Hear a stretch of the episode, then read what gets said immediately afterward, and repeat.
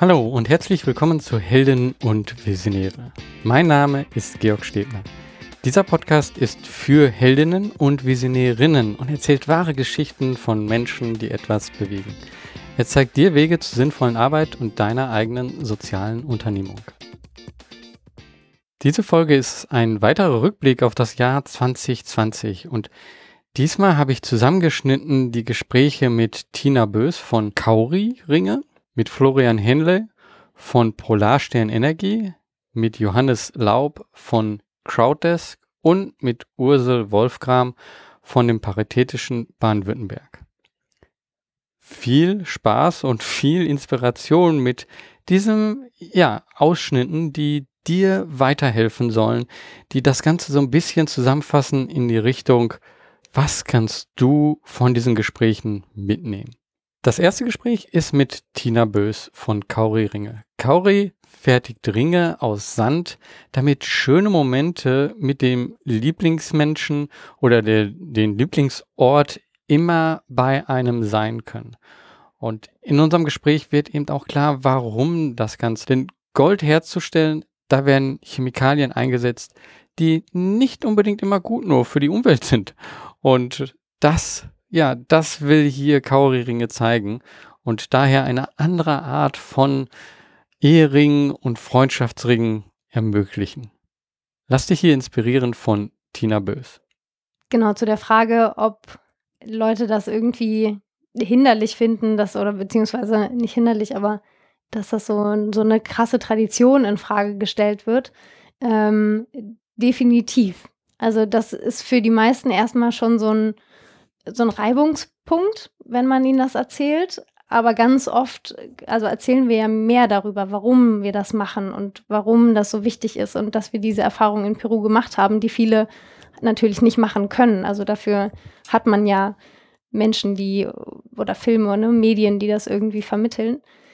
Ähm, und dann ist so die Erfahrung, dass viele da total gespannt drauf reagieren und, und das darüber mehr erfahren wollen äh, was natürlich auch unser Anliegen ist, einfach so diesen Impuls dazu zu geben. Und klar, wenn du Leute hast, die total traditionell eingestellt sind, dann, also das kann ich auch verstehen, so, ne? Es gibt halt verschiedene Typen von Menschen und das wollen wir halt auch gar nicht irgendwie, also da Leuten so eine Klatsche mitgeben und sagen so, du bist ja blöd, du trägst ja Gold. Wir sagen auch immer dazu, das ist ein ganz tolles Material, nur die Art und Weise, wie es abgebaut wird, ist total fragwürdig. Und wenn man das tragen möchte, weil es ein tolles Material ist, dann sollte man vielleicht erstmal in der Familienschmuckschatulle gucken oder da Freunde, Leute fragen. Da kommen ganz verrückte Geschichten manchmal bei rum, dass man trotzdem Gold tragen kann, der aber wiederum auch also eine Geschichte hat und diese Geschichte mit am Finger trägt und vielleicht nicht einfach nur, weiß ich nicht, zum Juwelier geht und sagt, ich äh, nehme dieses Schmuckstück und hat gar, eigentlich gar keine Beziehung dazu. So. Mhm.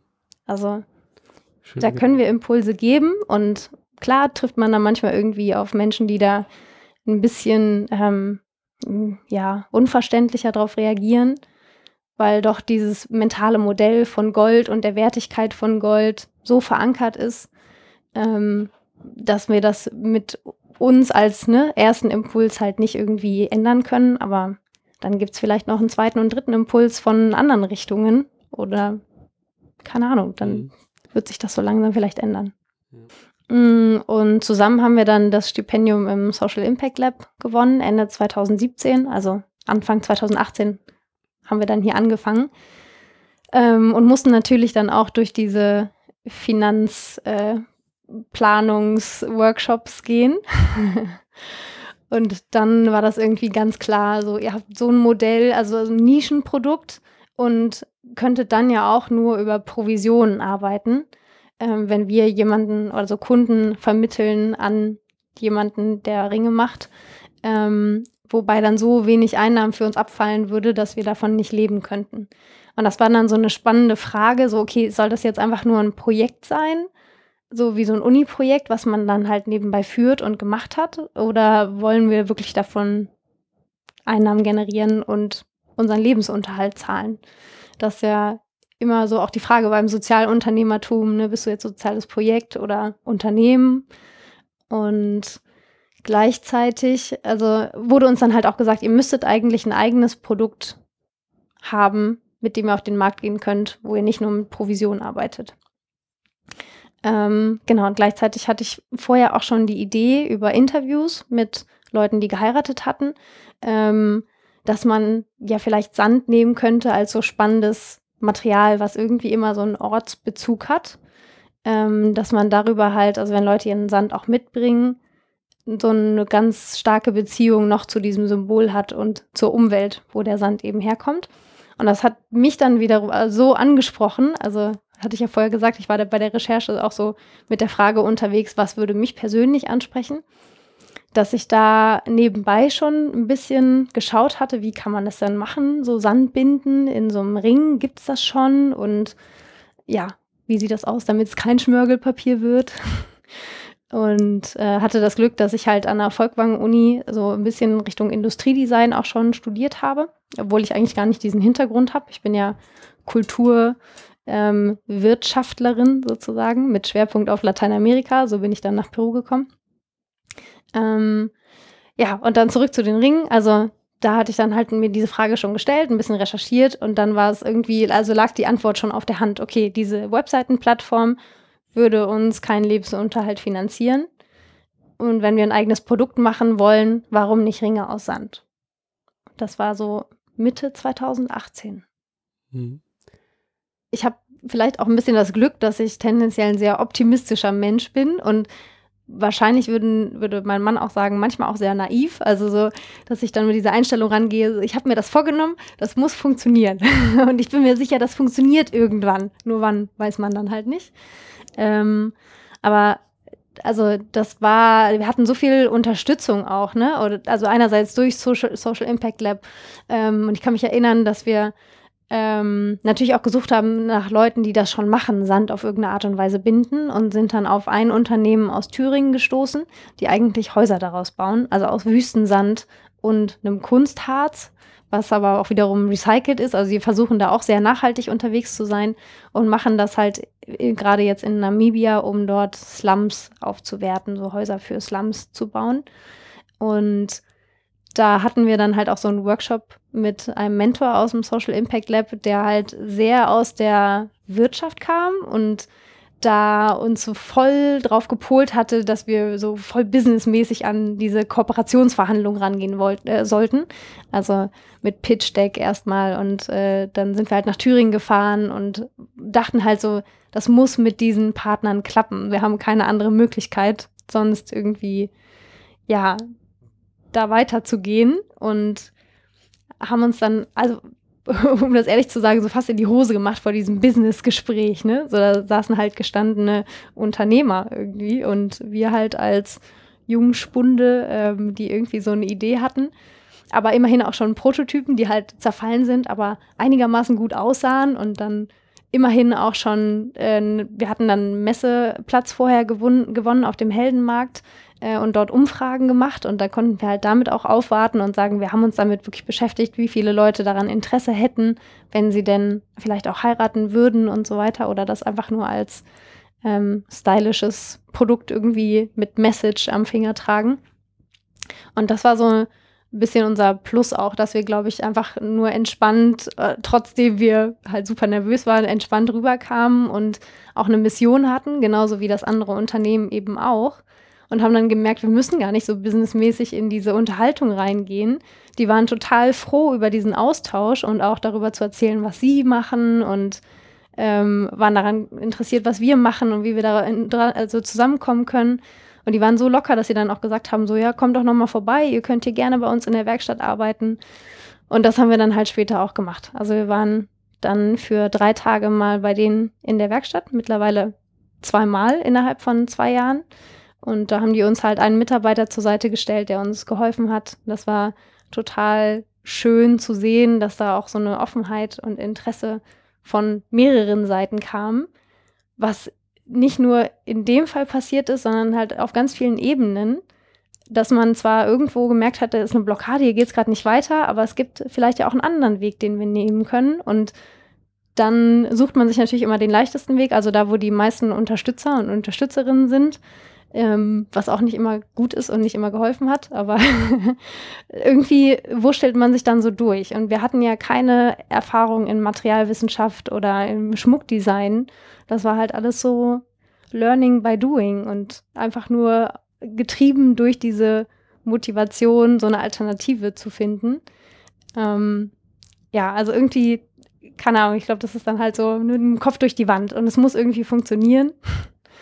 Und wenn man Glück hat und ne, immer dabei bleibt, dann findet man auch mhm. den Weg durch die Wand manchmal. Das nächste Gespräch ist mit Florian Henle vom Polarstern Energie. Polarstern zerbricht sich viel den Kopf und legt das Herz in das Ziel, die Energiewende mit nachhaltigen und gemeinwohlorientierten Lösungen zu ermöglichen. Dieses Gespräch, glaube ich, bringt wieder viele hilfreiche Tipps mit, die ja man so als Gründer, als Unternehmer, Unternehmerin gut brauchen kann, die gut weiterhelfen. Also hör dir das an und ja, ich hoffe, du kannst hier etwas mitnehmen. Das heißt, herangehen an die Schwierigkeit und dann sagen, ja, wir haben es auch selber in, der Hand. Das ist etwas, was dir auch wichtig ist. Richtig. Ich kann lamentieren und sagen, oh, keiner versteht es und keiner möchte das und dabei ist es doch so super, ja. Oder ich sage, okay, ähm, so funktioniert es nicht. Jetzt scharf nachdenken, auch mit anderen sprechen. Ich, man hat ja nicht alle die Weisheiten selber mit Löffeln gefressen und weiß alle sofort, sondern man ähm, hat auch nicht alle alles Wissen, sondern ich kann auch andere Leute fragen.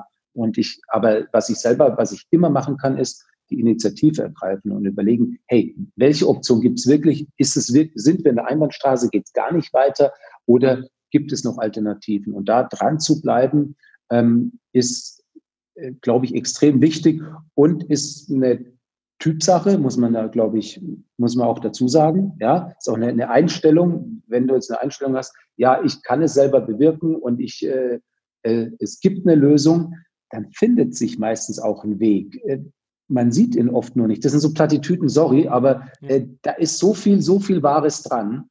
Ähm, ja, hier also, im Kopf. Also ich kann es unterschreiben, äh, weil ich habe beide Seiten sozusagen gesehen. Also ich äh, kurz zu mir, ich bin eben aus einer Familie, die keine Unternehmerfamilie ist. Und ähm, meine Grundschullehrerin meinte, der Junge geht so oft zur Sonderschule. Und dann war ich, bin ich zur Hauptschule, habe Abitur gemacht, äh, dann äh, studiert und hinterher war ich Chipentwickler. So, also Siehste? überhaupt nicht ähm, vorhersehbar. Und jetzt bin ich Unternehmer. Äh, hat niemand in meiner Familie vorher gemacht. Vorher war niemand Akademiker. Also es ist alles nur, äh, worauf man sich äh, einstellt. Und für den einen ist es ein weiter Weg und von den anderen, ähm, der hat schon die Hilfe vielleicht bekommen durch die Familie und hat einfach dadurch, dass das, die Umgebung das zeigt, ähm, was möglich ist, auch einen, einen anderen Gedanken. Kannst du ein paar Worte nochmal sagen zu, zur Finanzierung von Polarstern Energie. Wie, wie war es am Anfang? Wie ist es jetzt? Also hat sich das gewandelt? Ähm, ich glaube, das ist für viele interessant. Ja, auf jeden Fall, weil wir auch so ein recht untypischer Fall sind. Ja, wie wir Polarstern gegründet haben. Also jetzt mal vom Case, um so in den Kategorien zu sprechen. Wir sind äh, geboot, äh, oder waren gebootstrapped, also wir haben einen Bootstrap Case gefahren, sprich ähm, den Gürtel sehr eng geschnallt und äh, geschaut, dass wir mit den, mit den Mitteln möglichst, möglichst weit kommen und eher, eher gespart, weil wir, äh, wir hatten, wir hatten auch Angebote von VC, also von Venture Capital bei uns einzusteigen, die auch relativ recht attraktiv waren waren auch schon kurz vorm, kurz vorm Signing. Und haben wir oft gespürt, nee, ich glaube, früher oder später wird es dann, wird's dann rasseln und uns ist eben dieser, der Impact-Gedanke, und zwar der, diese, wie man sagt in der Szene, die Free Bottom Line, sprich der soziale, der ökologische und ähm, auch der ökonomische Impact, dass es uns gleich wichtig ist. Da wird es immer, das ist ein Spannungsfeld und da wird es so, wenn du nur finanzgetrieben bist, gibt es dann immer, ähm, gibt es dann auf, sind einfach Diskussionen vorprogrammiert. Und deswegen haben wir von, haben wir dann gesagt, nee, wir, ähm, wir fahren unseren eigenen Case, wir gebootstrapped und äh, de facto sah das dann ähm, so aus, dass wir die äh, ersten, um einfach mal so die Funding-Schritte zu skizzieren, ja, ähm, dass wir Polarstern mit Eigenmitteln gegründet haben, sprich so das Stammkapital kam von uns. Wir haben uns ja dann auch keine Gehälter gezahlt. Wir haben sehr schnell die Exist-Förderung bekommen, die uns etwa äh, ein Jahr dann geholfen hat. Ähm, in dieser Zeit haben wir einen Business Angel aus der, aus Energiewirtschaft, weil uns hat der energiewirtschaftliches Know-how einfach gefehlt. Den konnten wir für unsere Ideen gewinnen und überzeugen. Der hat auch Dienstleistungen dann für uns erbracht, die wir und uns quasi den Markteintritt ermöglicht. Ähm, dann haben wir einen, einen, einen, strategischen Investor reingenommen und äh, aus der erneuerbaren Branche. Hm, das hat leider nicht so gut funktioniert. Den Business Angel haben wir in der Zwischenzeit ausgezahlt, aber mit dem Erneuerbaren hat es leider nicht so funktioniert. Da waren ganz unterschiedliche ähm, Erwartungen oder auch Vorstellungen. Da waren wir auch kurz vorm Ende, muss man tatsächlich sagen, weil der dann die Einlagen nicht äh, gebracht hat oder nur zum kleinen Teil. Und wir mit dem Rücken, ja, eigentlich, eigentlich waren wir über dem Abgrund, ja, nicht nur, nicht nur an der Wand ähm, standen. Und dann ist es uns gelungen, einen ähm, privaten Impact-Investor zu überzeugen, an Polarstern zu glauben, an die Idee zu glauben, der den Investor ablöste. Aber das Spiel war schon, also die Regeln waren, wir haben zwei Monate Zeit, jemanden zu finden. Wenn wir jemanden finden, dann tritt er die Anteile ab. Äh, finden wir niemanden, treten wir unsere Anteile an den Investor ab. Also es war wirklich, äh, da sind wir all in gegangen, wenn man, wenn man, wenn man so möchte. Das hat glücklicherweise funktioniert. Und auch, warum hat es funktioniert? Äh, tatsächlich jedes oder die meisten Investments bekommt man, sofern der Business Case als Basis so mal da die, sag mal, die Hausaufgaben gemacht sind, das Geld bekommen auf die Nase. Ja, also der Investor sagt, vertraue ich denen, glaube ich an das Geschäft, glaube ich, dass die das, so wie sie sagen, dass sie das auch umgesetzt bekommen oder wenn sie es nicht schaffen, ähm, dass sie eben äh, dann trotzdem die Kurve kriegen. Ja, und das hat bei uns geklappt und das war für uns ganz, ganz wichtig. Da hatten, waren wir wieder frei. Wir konnten äh, Polarstern ähm, so weiter, einfach, einfach weiterentwickeln. Und bis dahin war es alles ähm, Fremdkapital. Ja, das heißt, wir haben ähm, diese, auch das Impact Investor war natürlich Nachrangdalen mit bla bla bla, mit allem möglichen Rangrücktritt, also hatte Eigenkapitalcharakter. Aber wir haben, ähm, wir hatten da wieder 100, wieder 100 Prozent an Polarstern und waren dort ähm, nachrangig mit Fremdkapital finanziert, was eher ungewöhnlich ist. Ne? Zwar Mezzanin, aber eher äh, Fremdkapital mit Eigenkapitalcharakter, aber es war eher ungewöhnlich. Und dann bis Ende, ich glaube, war es Ende 2014, ähm, haben wir einen weiteren Schritt gemacht und haben die Energie 360 Grad als Minderheitsinvestor zu uns reingenommen. Das ist die Stadt Zürich. Ja. Und die Stadt Zürich, wir haben da nicht gesucht, sondern die waren eher auf Suche in Deutschland und haben den Markt gescreent nach Partnern ähm, und sind dann auf uns zugekommen. Und es hat so gut gepasst, dass wir gesagt haben, naja, komm, lass uns sprechen. Ähm, das könnte, könnte wirklich sehr, sehr gut zusammengehen, ähm, weil sie waren auf der Suche nach, nicht nach einer Finanzbeteiligung, sondern einer Lernbeteiligung, weil die Energie 360 Grad ist der Wärmeversorger der Stadt Zürich und die sind noch Monopolist. Der Markt ist dort noch nicht so liberalisiert wie in Deutschland. Und die waren auf der Suche ähm, nach einem Partner, ja, ähm, wo der mit einer Markenstrategie in einem liberalisierten Markt erfolgreich ist. Eben nicht mit der Discount-Strategie, sondern mit der ökologischen Markenpositionierung. Und ist ja das genau, was wir machen. Und ähm, seither sind sie bei uns Gesellschafter und ehrlich, äh, es funktioniert perfekt. Ja, wir profitieren enorm voneinander und äh, wir können wirklich frei schalten und walten. Ähm, ihr Investment funktioniert. Wir sind ja auch profitabel seit ein paar Jahren. Also das ist, das hat sich wirklich, das, was wir uns so erhofft hatten, hat sich da jetzt richtig gut ergeben. Und die haben Eigenkapital und Fremdkapital gegeben. Für dich, wie war diese Situation, diese zwei Monate, ähm, da diese Intensität? Ist, bist du jemand, der dann ähm, ja auch gezweifelt hat an dem Ganzen oder äh, bist du dann so in einem Tunnel, dass du nur noch irgendwie das Ziel siehst? Also wie gehst du, wie seid ihr als Team auch da dran gegangen? Auch unterschiedlich. Also ich jetzt für mich persönlich kann nur sprechen. Ich bin so ein Typ. Ähm, je extremer die Situation, desto, äh, desto besser werde ich eigentlich so für mich und so fokussierter. Also ich kann, ich kann mit Druck- oder Krisensituationen extrem gut umgehen und werde sehr, sehr, sehr klar. Deswegen ähm, habe auch ein paar, glücklicherweise ein paar mentale Techniken ähm, von, äh, von der Ausbildung her, um mich dann, dass ich dann nicht auch nicht kirre werde, ja, mhm. auch, auch mal abschalten kann. Das ist, glaube ich, das ist ganz, ganz wichtig und ähm, oder Eindrücke einordnen kann. Das ist, glaube das ist extrem wichtig. Aber ansonsten waren wir alle sehr, sehr fokussiert und wir haben uns gehabt. Das hat uns auch extrem geholfen. Also ich meine, wir waren zu dritt. Wir haben, wir konnten uns austauschen. Wir haben auch gezweifelt. Also keiner ist so, äh, nee, keiner weiß ja irgendwas. Also natürlich bist du, bist du total unsicher. Aber wir haben, wir waren überzeugt, dass wir es dass wir irgendwie schaffen, auch wenn wir es noch nicht genau wussten, wann und, und genau und ob es klappt, aber wir waren, wir waren eigentlich schon echt überzeugt. In der Ausbildung, egal ob es wirtschaftlich oder ingenieursgetrieben ist oder technischer ist, ist ja total egal. Da wird es einfach der, das Mentale viel, äh, kommt viel zu kurz. Weil äh, das mentale Setup sorgt dafür, wie ich eine Situation sehe und mhm. äh, wie ich dann, wie ich damit umgehe, weil oftmals die Situation kann ich ja nicht ändern, aber ich kann meine Einstellung zur Situation ändern. Ich will jetzt nicht irgendwie in, irgendwie in die Psychologie abdriften, keine Angst, aber es ist diesen Punkt mitzugeben, das nicht zu vernachlässigen und für sich etwas zu finden, was einen ins Gleichgewicht bringt mhm. und äh, mal den Kopf aufräumt, ist extrem wichtig, weil Stress hat man als Gründer immer, also und zwar jeden Tag und es kann, es gibt immer tausend Sachen, die nicht funktionieren und die unklar sind. Und ähm, wenn ich mir ähm, wenn ich damit nicht umgehen kann, sprich mental nicht umgehen kann, dann zerreißt es mich. Dann bin ich früher oder später ausgebrannt. Der eine hält es zwei Jahre durch, der andere 15 Jahre, aber irgendwann bist du ausgebrannt. Und das darf es nicht sein. Deswegen darfst du nicht gründen. Das nächste Gespräch ist mit Johannes Laub von Crowddesk. Crowddesk ermöglicht mit ihren Crowd-Investing-Plattformen Finanzierungsvorhaben mit der Crowd zu verwirklichen.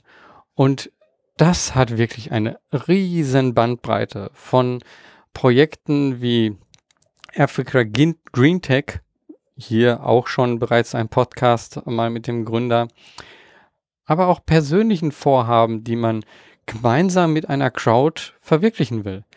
Ich glaube, hier kannst du vieles mitnehmen, ja vor allen Dingen, wenn es um Finanzierung geht. Also hör dir das hier an und lass dich inspirieren, nimm die Tipps mit. Wovon habt ihr denn gelebt dann in der Zeit? Wenn da nicht so viele Umsätze sind, äh, Investor auch nicht so groß rein investiert. Äh, ich weiß nicht, ob du magst, da eine Zahl auch zu nennen, äh, aber was war das, wovon ihr gelebt habt und wie habt ihr dort gelebt?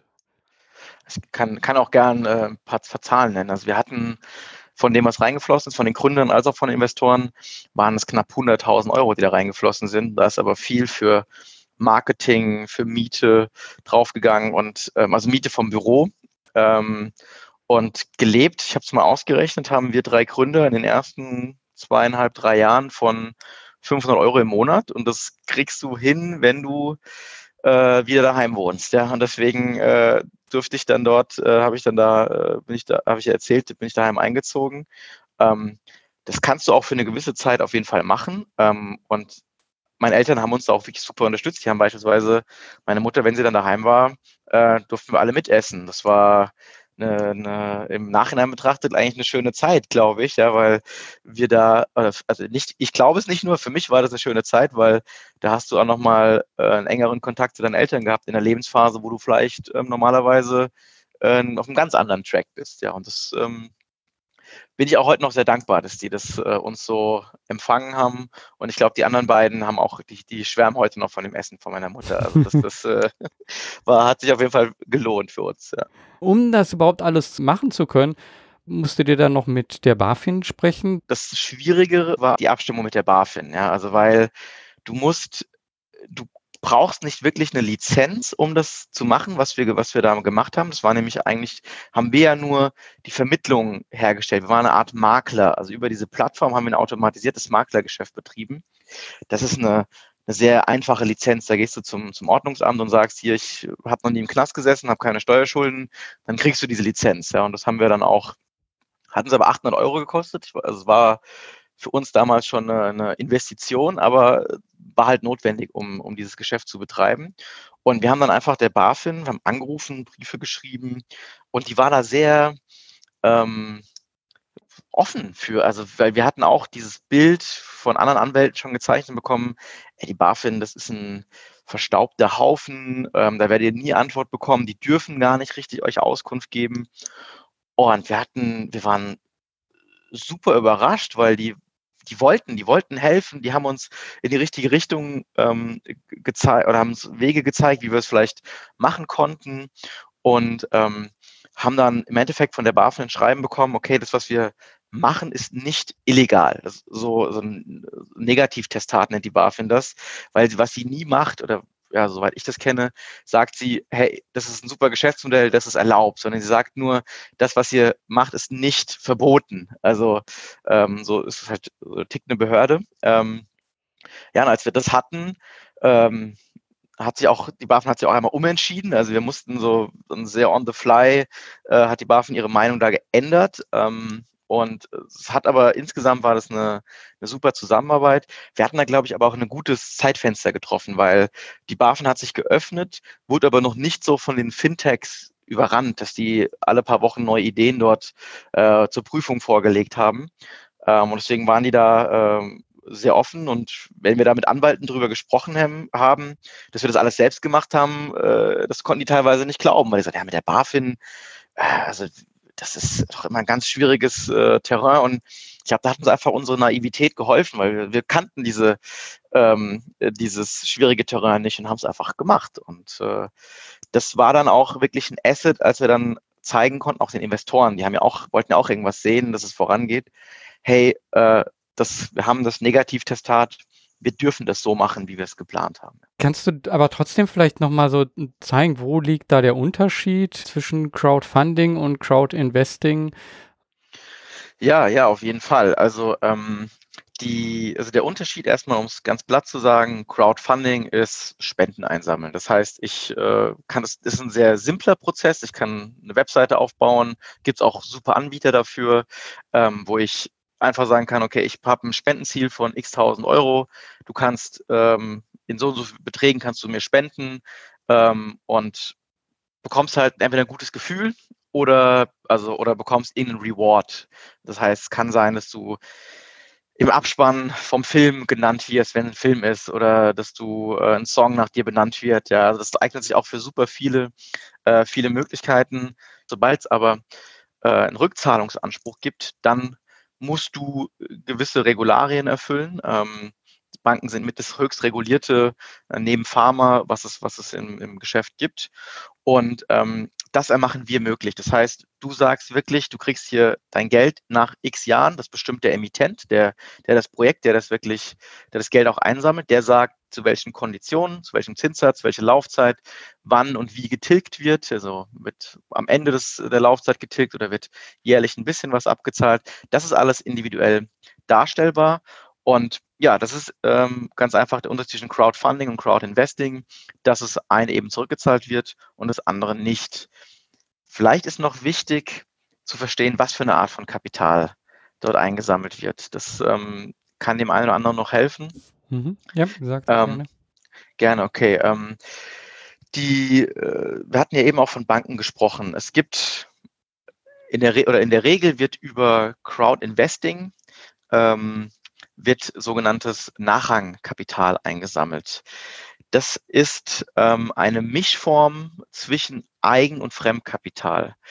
Das heißt, ähm, Fremdkapital, das ist das, was man von der Bank bekommt, ein Kredit, wo man im Endeffekt mit seinem mit seinem Unternehmen oder auch privat für haftet. Ähm, die Bank hat dafür aber einen relativ niedrigen Zinssatz, ähm, den sie verlangt. Sie weiß aber sehr genau, wann das Geld zurück, äh, zurückgezahlt wird. An der anderen äh, Ende wäre, am anderen Ende wäre Eigenkapital, also wenn jemand Eigenkapital zur Verfügung stellt, beispielsweise Business Angel Investoren, dann haben die keine fixe Laufzeit, keine fixe Verzinsung, haben aber ähm, wenn dann eine Verzinsung gezahlt wird, kriegen sie sehr viel mehr. Ähm, also dann haben sie eine höhere Verzinsung, weil sie aber auch ein höheres Risiko eingehen, weil das Kapital haftet beispielsweise für das Fremdkapital, was die Banken reingegeben haben.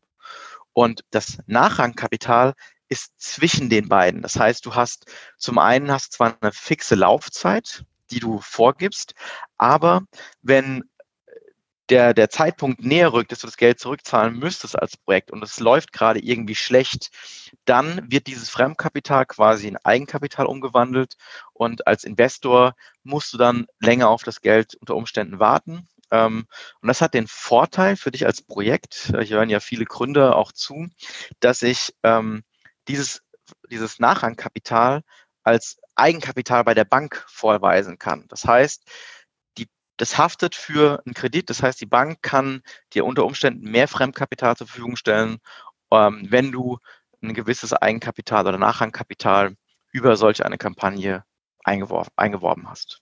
Mhm. Ja, ich glaube, das ist auch dann eben ein guter Punkt, sozusagen mal dann darüber nachzudenken, mit welchem Mix starte ich und welchen Mix kann ich dann auch gegebenenfalls äh, später dadurch bekommen. Kannst du mal so ein so einen Einblick geben, was, was macht so eine erfolgreiche Kampagne aus? Äh, wie gehe ich da am besten dran, wenn ich jetzt über sowas nachdenke?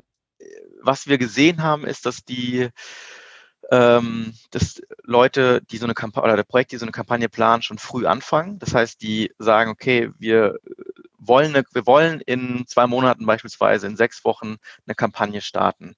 Dann kann man auf der Webseite schon mal anteasern, kann die Leute schon mal heiß machen und kann sagen, hey, in sechs Wochen geht es hier online.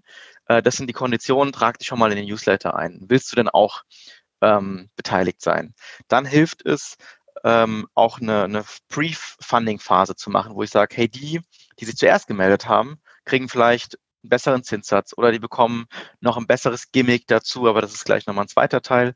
Das heißt, wenn ich da verschiedene Stufen zünde, so dass ich auch als Investor das Gefühl habe, hey, ich gehöre jetzt zu der wirklich zu den zu den ersten und ich habe eine bessere ähm, krieg bessere Konditionen als jemand, der der EMS später dazu stößt. Und wenn ich das mache, dann kann ich mein, mein Netzwerk optimal nutzen. Das, das dritte, was ich dir als, ich als Tipp geben, mit, mitgebe, ist, ähm, einen Mehrwert noch den Leuten mitzugeben, der abhängig ist von dem, was sie investieren. Beispielsweise das erste Mal, als wir so ein, so ein, so ein Funding gemacht haben mit einem Projekt, ähm, das war hier in Frankfurt ein Restaurant, äh, ist jetzt kein soziales Projekt, aber auch da hat super funktioniert. Die haben einfach gesagt, okay, jeder, der bei uns 500 äh, Euro investiert, äh, kriegt nicht nur einen Zinssatz, sondern kriegt einen, einen Maßkrug. Ähm, jeder, der 1000 Euro investiert, kriegt eine, einen Schnitzelrabatt. Das heißt, jedes Mal, wenn die Leute kommen, kriegen die 10% Rabatt. Ähm, wenn ich 2.500, glaube ich, war es, investiere, kriege ich meinen eigenen Stammtischwimpel im, im Restaurant. Und das fanden die Leute super, ja. Das, das Geld kam äh, mir nicht sehr nicht zusammen. Und die haben natürlich Geld bekommen und konnten das Restaurant eröffnen und haben Anhänger gewonnen. Das heißt, haben wirklich potenzielle Kunden für dieses Restaurant gewinnen können. Und ähm, die haben genau, was ich eben beschrieben habe, äh, verfolgt. Die haben ihr Netzwerk angeheizt mit einem Vorlaufzeit, dann und dann haben sie noch dieses, ähm, diese Gimmicks, diese Stufen dazu gezündet. Das sind so Dinge, die, die ich generell sagen kann für ein Projekt. Ähm, es gibt noch viele Sachen, die ich besser und schlechter machen kann, aber die sind dann teilweise auch sehr speziell auf das jeweilige Projekt bezogen. Das hier sind so die generellen Tipps, die ich auf jeden Fall jedem gerne mitgebe. Mhm. Das vierte Gespräch hier habe ich mit Ursel Wolfram von dem Paritätischen Baden-Württemberg geführt. Ursel und ich, wir haben uns kennengelernt ähm, ja, bei einem Hackathon und haben den zusammen auch verwirklicht. Ich als Coach der Coaches und ja, sie als Initiatorin. Und hier diese Zusammenarbeit zwischen Sozialunternehmen, Social Entrepreneurs und ja, der Wohlfahrt, ich glaube, das ist ein Punkt, der kann noch viel besser ausgebaut werden. Der Paritätische Baden-Württemberg geht in diese Richtung voran und ist einer der sechs anerkannten Spitzenverbände der freien Wohlfahrtspflege in der Bundesrepublik. Und hier, ja, in diesem Gespräch kannst du sehen, in welche Richtung sich die Wohlfahrt entwickelt und was du auch davon mitnehmen kannst.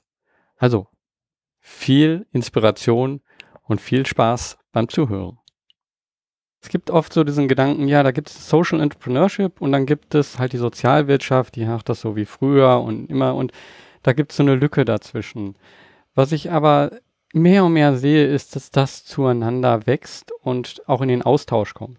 Ja, es reibt sich da, aber ich glaube, das ist etwas, was zusammenwächst, ähm, weil es eigentlich etwas sehr Ähnliches ist, auf unterschiedliche Weise herangegangen. Und die Digitalisierung und diese Situation jetzt gerade mit Corona, die lässt uns hier viel schneller zusammenwachsen und lässt uns gegenseitig auch ähm, Dinge ausprobieren und auch sehen, ja, was macht denn der, die anderen? Also wie siehst du so die Beziehung zwischen Sozialwirtschaft und Sozialunternehmer, äh, Social Entrepreneure?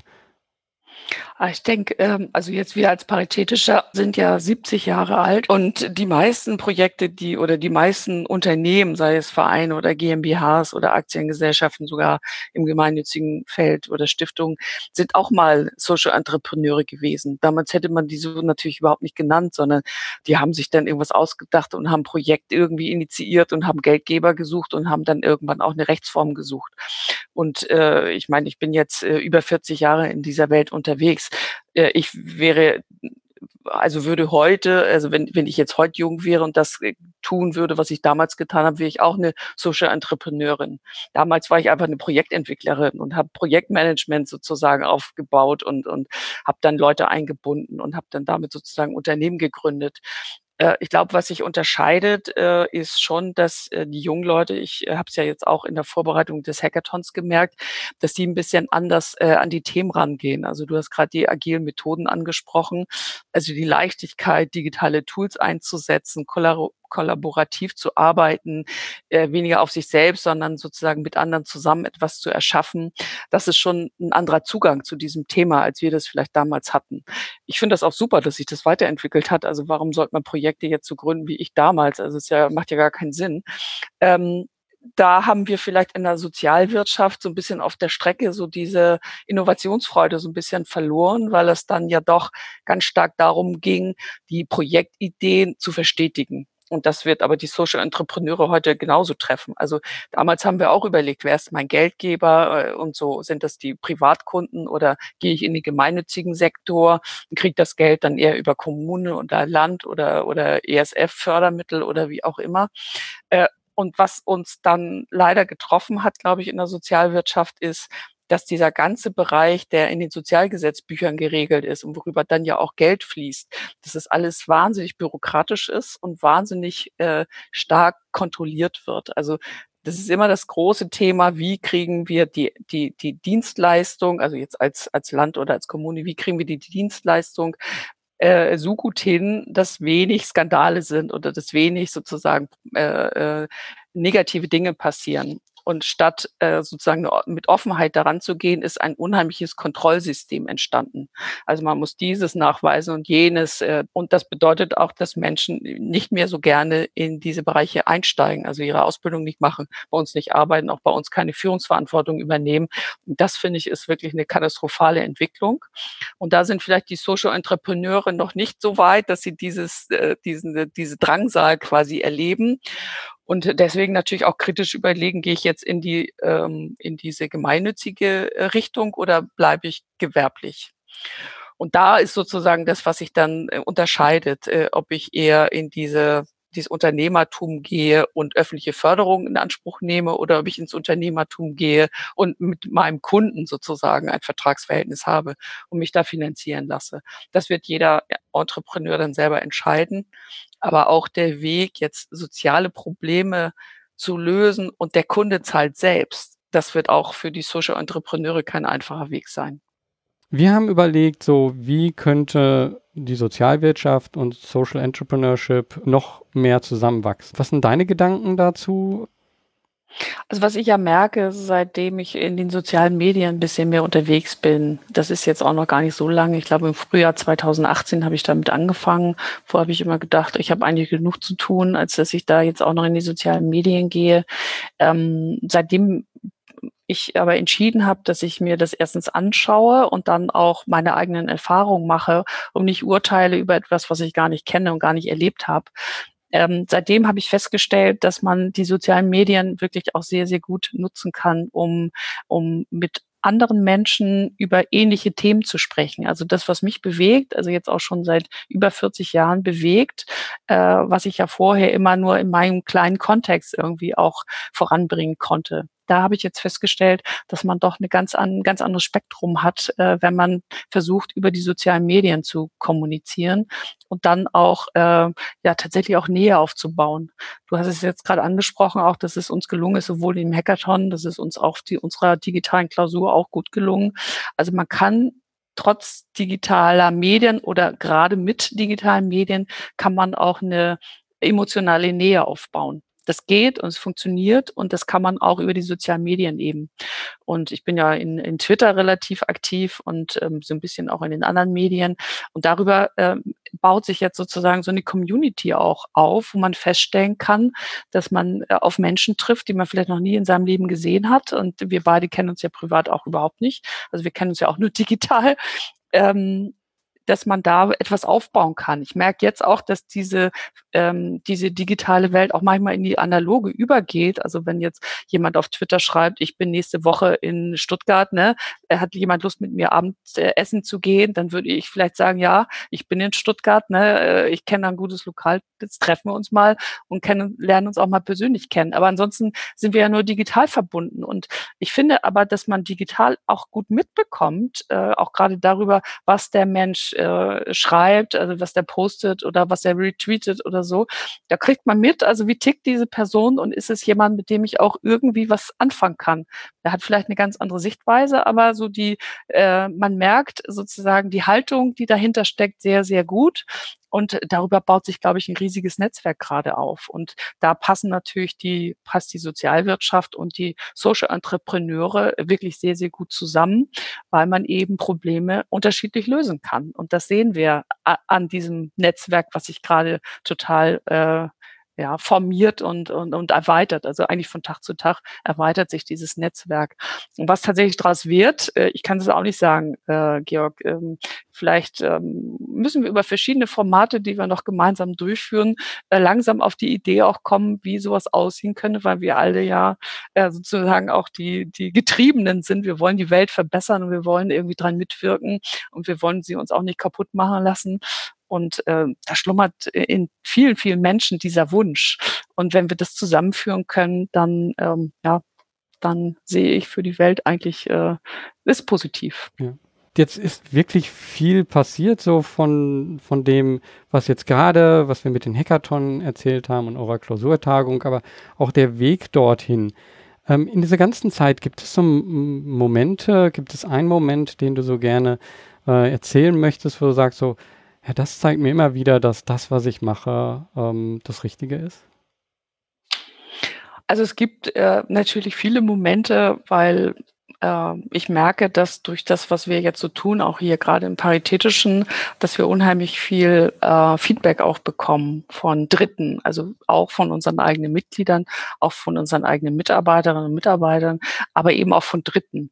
Äh, und da merke ich, dass die Ideen, die wir so haben, immer ähm, öffentlicher werden und dass wir äh, sozusagen angefragt werden von von von Presse, von äh, von Leuten, die gern Film drehen wollen, von Interviewpartnern, äh, von ähm, ja allen, die irgendwas bewegen wollen, die sie sagen, Mensch, äh, da äh, ist doch äh, sind so Menschen, die so ähnlich denken wie wir und die versuchen wir auch einzubeziehen in unsere eigene Arbeit. Und äh, da merke ich, dass so ein, ähm, so ein Wachsen entsteht. Also nicht dieser klassische Wachstumsgedanke, größer, schneller, höher und mehr Geld, sondern Wachstum, ähm, dass man die Verbindung herstellen kann zwischen dem persönlichen Wachstum und, dem Unterne und, der, und, und der Reifung sozusagen des Unternehmens. Und das ist, glaube ich, das, was mich jetzt irgendwie gerade begeistert, dass ich den Eindruck habe, dass uns das ganz gut gelingt, dass Menschen sich verwirklichen können äh, mit ihren eigenen Talenten, mit ihren eigenen Ideen und dass wir das zusammenführen und dass da was Besseres rauskommt, als wenn man es alleine gemacht hätte.